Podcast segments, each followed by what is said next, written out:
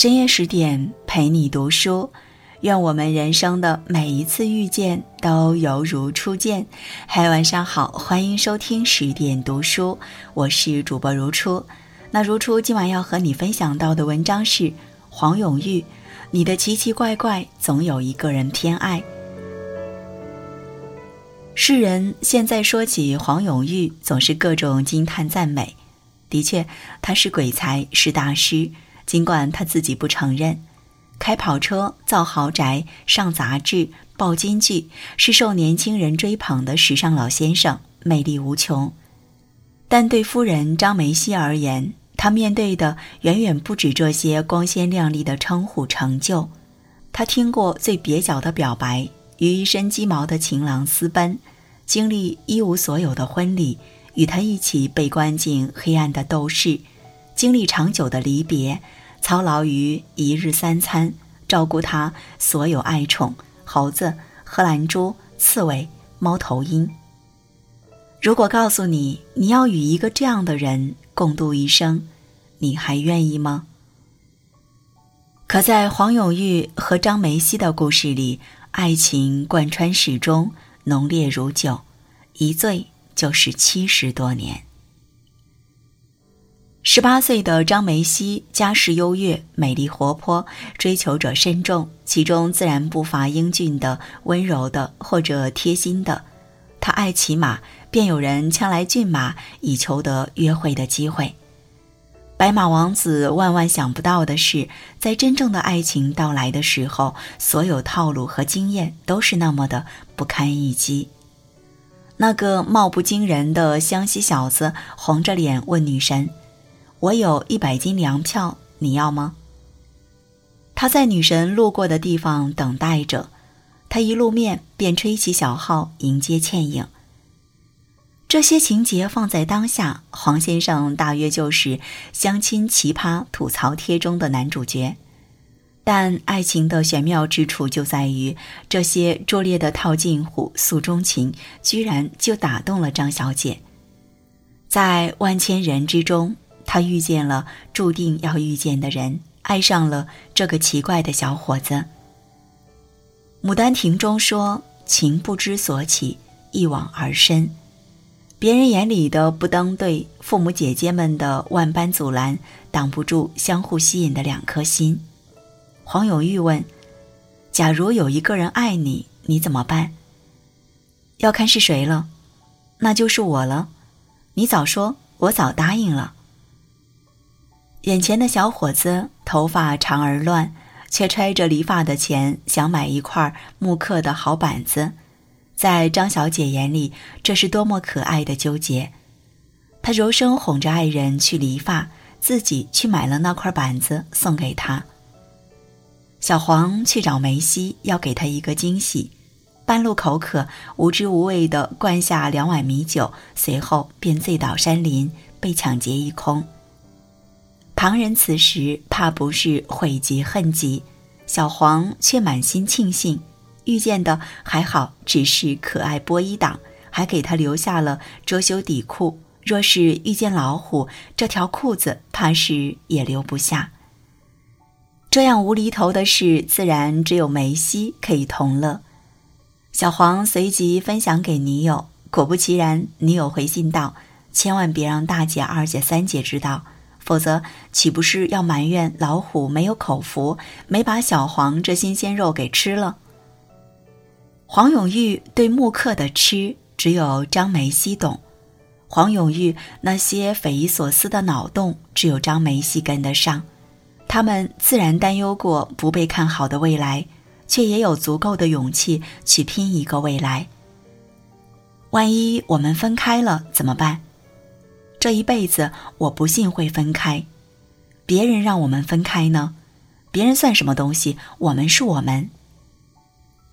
张梅溪带着一腔孤勇从家里逃出来，卖了金链子，独自来到了赣州。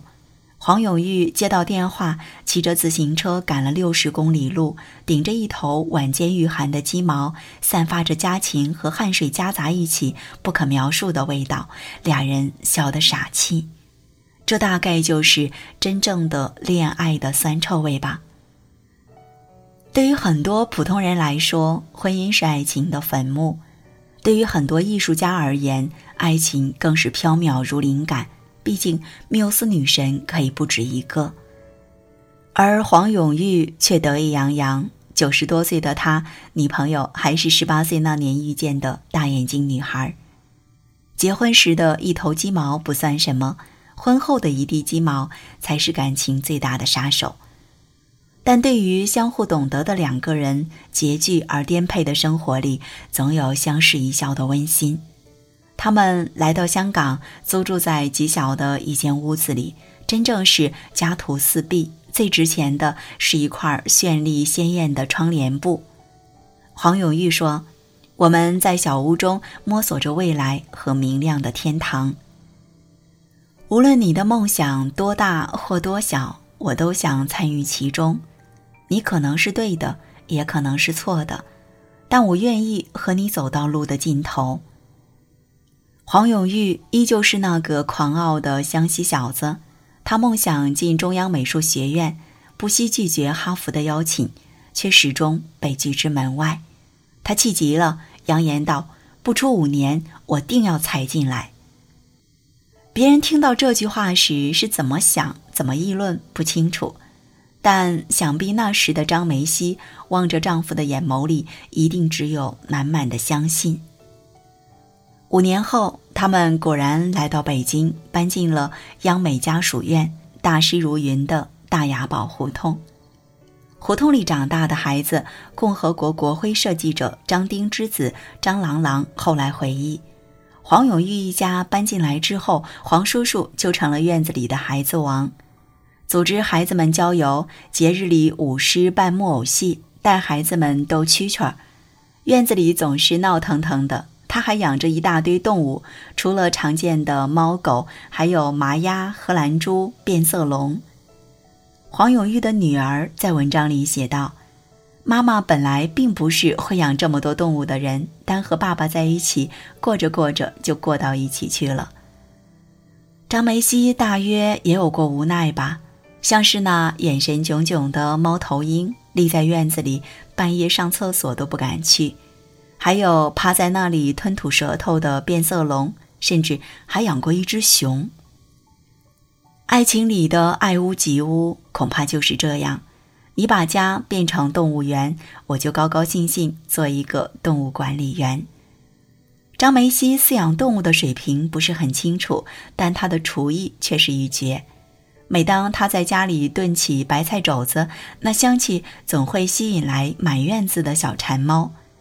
这样的厨艺每每会在黄永玉宴客时大放异彩。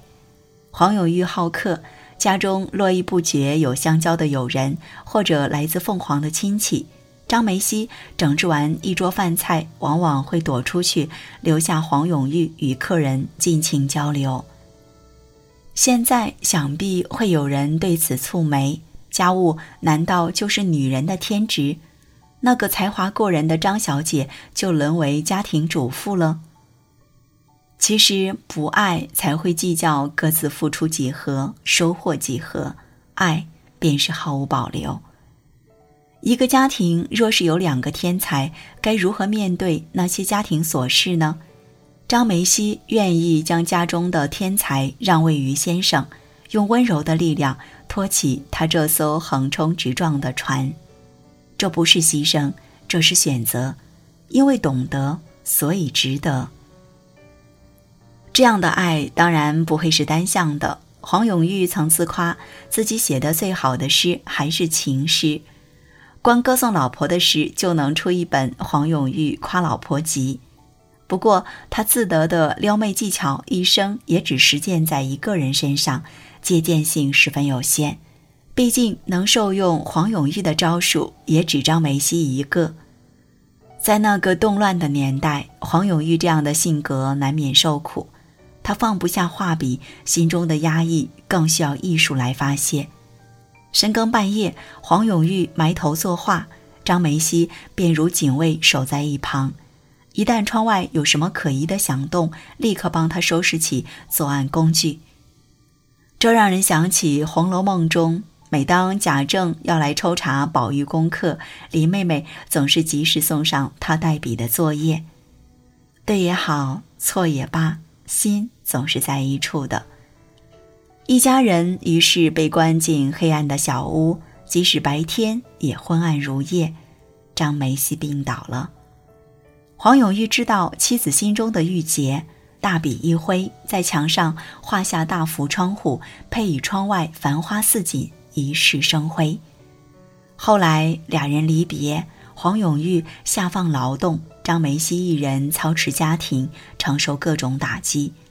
黄永玉半夜偷偷打起手电，在被窝里写下著名的哄老婆诗：“老婆呀，不要哭。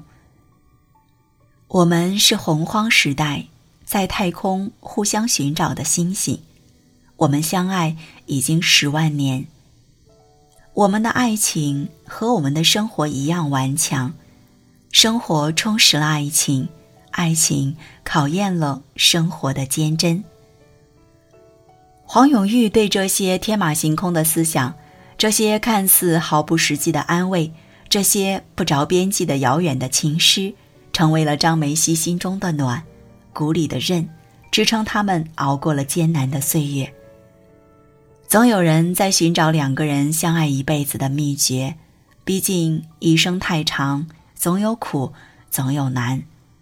但若有一个人最能懂你莫名的大笑，最明白你藏在心底的话语，最相信你所有决定，这样的幸福是无比难得而珍贵的。它超越了一切俗世的虚荣，是心里一生的熨贴和安定。后来他们都老了，黄永玉也成为了全中国最著名的老不正经。他爱上了跑车，一脚油门踩出个罚单，大约只有老七敢做。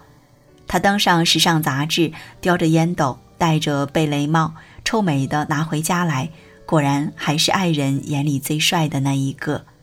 他大谈生死，要把骨灰冲进抽水马桶，或者送给宾客种花。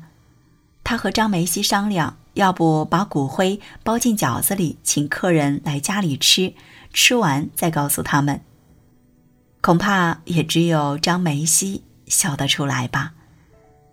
还没来得及实施这些计划，张小姐先走了。世界上最懂黄永玉的那个人走了，他的星星提前回到了浩渺的太空，在那里等着他再次寻找而来。继续他们十万年的相爱约定。其实这样的一辈子，如此丰满的相伴，也没有什么遗憾。自此以后，黄永玉还是湘西老刁民，是老顽童，是艺术家、文学家，唯独不再是张梅西的小黄牛。那个无仇和尚的浪荡汉子，终于有了无人应和的离愁。更多美文，请继续关注十点读书，也欢迎把我们推荐给你的朋友和家人，一起在阅读里成为更好的自己。这里是十点读书，我是如初，我们下次节目再见。